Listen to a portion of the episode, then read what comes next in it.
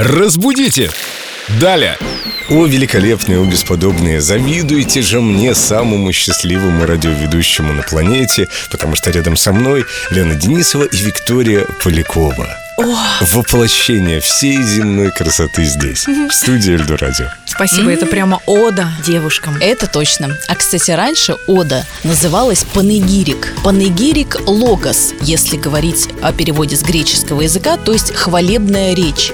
И вот такие хвалебные речи, как правило, были адресованы высокопоставленным чиновникам или царям, и ораторы произносили эти панегирики во всеуслышание, чтобы порадовать своих суверенов. К сегодняшнему дню это слово приобрело некоторый такой неоднозначный оттенок, потому что панегирик – это не только хвалебная речь, но это еще и лесть. То есть не обязательно, что все это правда. Нет, И- это правда, все, что я сказал, это правда.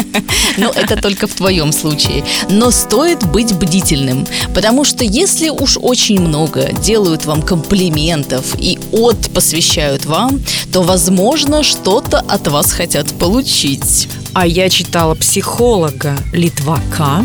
Он типировал людей, и один из типажей как раз льстец. Он говорит, это самый безобидный из человеческих типажей. Пусть он поет вам оды, говорит сладкие речи. Он ничего от вас не хочет и не добивается, он просто говорит, потому что это его внутренний порыв. Давайте будем доверять людям. И если они говорят вам добрые слова, комплименты, сочиняют оды в ваш адрес, не будем подозревать никакого злого умысла в этом, а просто примем с благодарностью. Да, перед вами честный панегирист, такой, как, например, Семен Зверев. Также в студии Лена Денисова аплодисменты, Виктория Полякова, наш культуролог. Встретимся в этой компании в это же время в следующий раз. Разбудите!